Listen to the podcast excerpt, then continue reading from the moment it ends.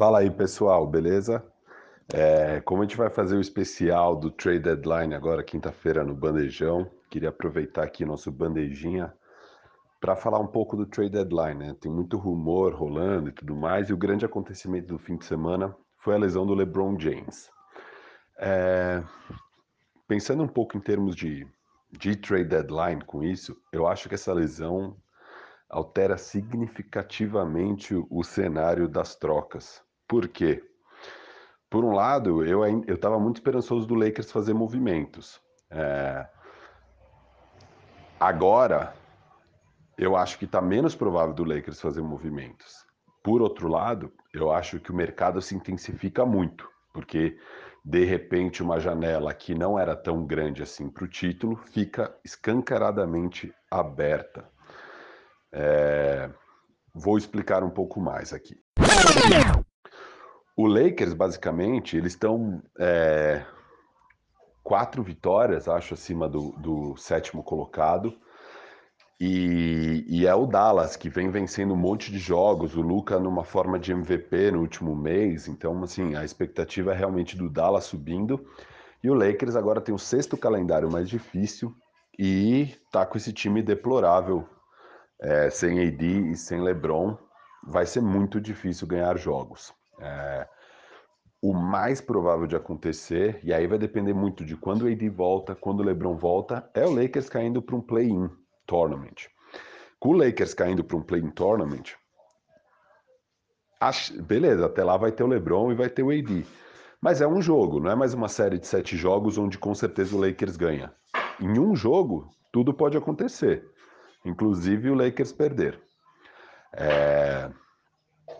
Então a, a, janela agora é gigantesca para os times apostarem e falarem: não, essa temporada, vamos lá, um Denver Nuggets que tem o Jokic jogando como MVP. Cara, não tem mais que pensar no futuro, é agora. Um Miami que tem todas as peças para fazer uma ou outra aquisição e deixar o time redondinho que já chegou na final ano passado. É agora. É, e por aí vai. Diversos times que estão. Né, o, o Sixers, que está voando. Daqui a pouco o Embiid volta. Se adicionar um Kyle Lowry, é agora. O Clippers, que montou esse super time com, com duas super estrelas e ainda não vingou, é agora. Enfim, eu acho que isso aquece muito o mercado. Já do lado do Lakers, tem muita gente falando: ah, o Lakers agora vai ser ativo no mercado e tal. Eu discordo, eu acho que o Lakers fica menos ativo. Por quê? O que, que o Lakers ia fazer antes, na minha visão? Eles iam. O, o Montrezl Harrell, por exemplo, era um cara dispensável. Caio Kuzma era outro cara dispensável. O Lakers ia ganhar jogos com o LeBron, independente de Caio Kuzma e Montrezl Harrell, que são dois caras que têm valor para o Lakers tentar trocar e arranjar mais um arremessador, é, mais uma peça que encaixa melhor nesse core JD e LeBron. Agora, sem eles, o Lakers precisa desesperadamente dos serviços de Caio Kuzma e Montrezl Harrell. Dificilmente vão trocar por peças que sozinhas vão ganhar jogos no momento. É, e, e, então acho que fica mais difícil do Lakers fazer algum movimento nesse sentido. Eles precisam manter esses jogadores para conseguir ficar fora do play-in, para tentar ficar entre os seis do Oeste. Eu acho que as chances do Lakers fazer um movimento diminuíram drasticamente com essa lesão do LeBron. Nesse sentido, acho que faz muito mais sentido uma estratégia do Lakers de pensar: com todas as peças, somos os favoritos. Então não precisamos nos desesperar. E precisamos manter essas peças para ganhar os jogos agora, para a gente não ter que ir para um play tournament. É, a troca que eu imaginaria o Lakers fazendo seria muito mais pensando nos playoffs e pensando que ah, a temporada regular está garantida. E aí você pode trocar uns dois, três caras ali bons que você tem no elenco por uma peça-chave e pegar o resto no buyout.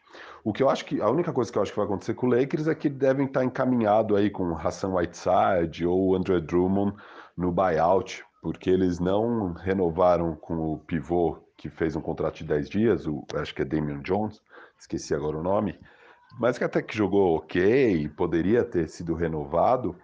É, e não renovou. Esse fato do Lakers não ter renovado indica que eles já têm coisas engatilhadas aí para o buyout.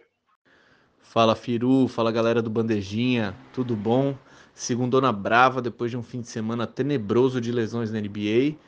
É... três caras aí, pelo menos, que a gente estava com uma grande consideração e com muito prazer de ver, que é o LeBron, Steph e também o Lamelo. Vão deixar de jogar aí pelo menos um tempo, o Lamelo pelo jeito até o fim da temporada. E, e assim, Firu, para o que você perguntou, eu não acho que muda a cara dos playoffs vertiginosamente no Oeste. É, a gente pode pegar o calendário do Lakers aí e ver que alguns jogos são bem jogáveis, bem disputados, outros eles vão ter que tomar um pau, como foi ontem. É, não vai ter jeito. Contra o Suns, esse time aí sem AD, sem LeBron, sem Mark Gasol, sem, sem nada, né, basicamente. E, e vai ter que se virar dessa forma. Eu acredito que o Lakers deve cair lá para quinto, sexto, supondo. E logo o LeBron tá de volta, o AD deve voltar em algum momento aí nessas semanas e dar algum alento para o torcedor, né? Mas é, eu acho que esse castigo aí é uma coisa que já estava planeja, planejada, não, né? Vamos dizer, já ele viria uma hora.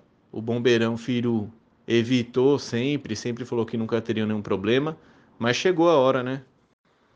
E que castigo é esse que eu tô falando, né? Os torcedores mais emocionados como eu, diferente do Firu, acho que nunca gostaram desse esquema de montagem de elenco do Lakers, de priorizar os caras por motivos subjetivos e, e até meio bobos, assim, do tipo, por que ter um Quinn Cook no seu elenco? Por que ter um Keith Morris no seu elenco?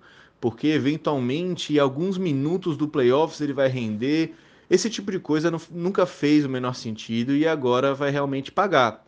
É claro que nunca se pensou que ficaria sem as duas grandes estrelas, afinal de contas, um time que tem LeBron e AD já é candidato ao título, como, como a gente vem falando. Mas, quando esses caras não jogam, ter um time que é, enfim, uma, uma maluquice. E assim, vamos lembrar que o Lakers melhorou muito o elenco do ano passado para esse. Mas ainda assim tem uns caras que estão lá por puro, sei lá, consideração. Eu não sei exatamente qual que é o tipo de, de avaliação que se faz para manter alguns caras ou para trazer o Wesley Matthews e manter ele no time, visto que ele está rendendo. Então, é, agora vai ter que se coçar o Pelinka ou segurar a onda. Para ser sincero, eu acho que o Lakers nem precisa se mexer nessa deadline. É, é só segurar a onda mesmo. O, Frank Vogel fazer o trabalho dele, os assistentes também e ver onde vai dar. Ah, cara, mas vamos lá, vai. Que time que perdendo suas duas maiores estrelas consegue ganhar jogos? Talvez o Brooklyn, que perde Duran e Harden, e daí o Kyrie Irving sozinho, é, sozinho, né? Com o Joe Ingles, com o Blake Griffin, com os outros caras lá, consegue ganhar uns jogos, ainda mais estando no leste. Agora, tirando eles, que é uma anomalia porque tem três super estrelas, de resto, cara, time nenhum perdendo seus dois melhores jogadores vai ganhar jogos, assim. Então é nem culpa a montagem de elenco do Lakers nesse sentido. É, é só uma tragédia aí que perdeu os dois caras. Não tem nenhum outro time que ganharia, nenhum. Só o Brooklyn, alguns jogos por estar no leste e por ser essa anomalia de ter três super estrelas. É, então, filho, você tem razão. É, qualquer time que perdesse as duas principais estrelas ficaria desfalcado, ia com certeza render muito menos. Com exceção, é claro, do Memphis Grizzlies da massa, mas é uma exceção, óbvio, né? Vamos lá. Falando de outros times, esses times comuns, é, ficaria desfalcado. E no caso do Lakers, eu acho que o que me incomoda não é a questão de, de os caras não conseguirem ganhar os jogos, mas é que são posições do, do roster que você está ocupando com figurinhas carimbadas e que tem uma, uma consideração aí por trás para contratar que não, não responde na quadra. Então são caras que não estão rendendo, não parece que vão render eventualmente. Pode ser que o KCP volte a ser aquele cara dos playoffs quando chegar a hora, mas por enquanto não está mostrando nada. Então são caras que você não consegue depender. E nesse lugar do roster, a gente podia, por exemplo, ter um outro cara como o THT, sei lá, um, um, um outro jovem que tivesse sendo treinado para eventualmente assumir numa situação como essa, em que o LeBron e o AD não podem jogar.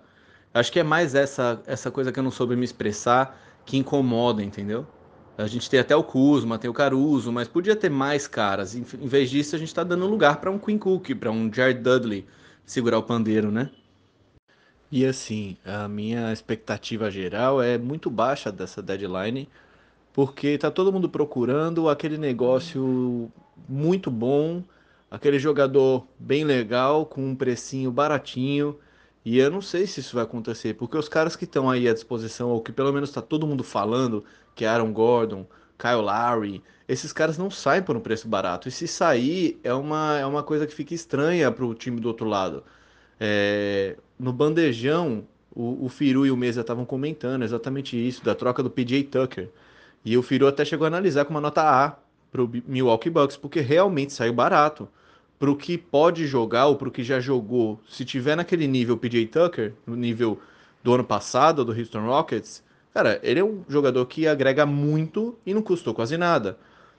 Pensando dessa forma, os times, do, principalmente do leste, que querem se, se, se reforçar, Philly, é, o Miami, que dizem que está querendo se mexer muito, o próprio Charlotte, em algumas conversas, chegou a aparecer, o Nets, eles é, vão ter que buscar e ficar catando alguma dessas trocas no esquema PJ Tucker.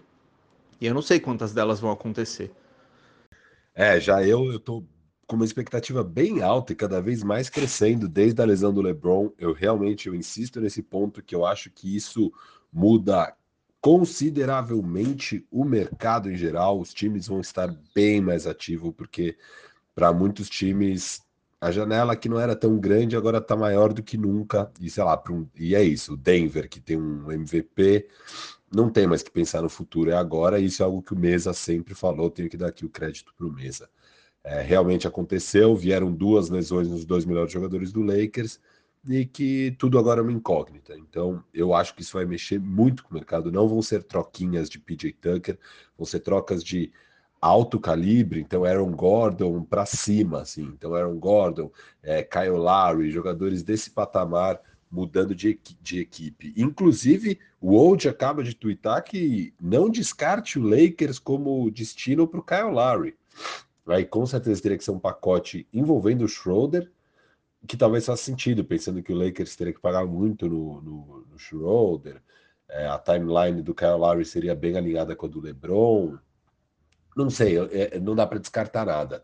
Eu não sei o quão ativo vai ser o Lakers realmente, porque os jogadores que antes eram dispensáveis agora viraram indispensáveis para tentar manter o Lakers fora do play-in, que são Kyle Kuzma, Montrezl Harrell, é, próprio KCP.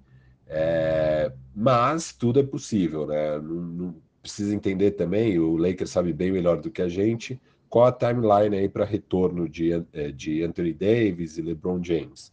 É, se for curta e eles fizerem o cálculo que eles voltam a tempo de garantir pelo menos um sexto lugar, é, o Lakers pode ainda também estar bem ativo no mercado. E aí é uns 10 times com chance de título realmente tentando reforçar o elenco. É, eu acho que vão ter uma deadline muito mais movimentada do que PJ Tuckers. E você que está aí nos ouvindo, amanhã não deixe de conferir a nossa live especial do Trade Deadline. Vão ser três horas de live, começando às duas da tarde. O deadline é às quatro, então a gente vai pegar aquelas últimas duas horas onde estoura muitas coisas. Vão poder ver a nossa reação ao vivo lá no YouTube, eu e o Mesa. E a partir das quatro até as cinco já vai ter acabado as trocas e a gente vai fazer o nosso recap, analisando tudo que aconteceu também com mais calma. E fazendo um ranking ali e tudo mais. Vai ser um episódio bem especial aí do Deadline. E espero que vocês curtam muito. Não percam amanhã às duas da tarde no YouTube, live. Vocês podem conversar com a gente, mandar suas perguntas, etc e tal. E vai ser bem especial. Vamos lá, tamo junto, tô muito expectativa e até amanhã. Abraço.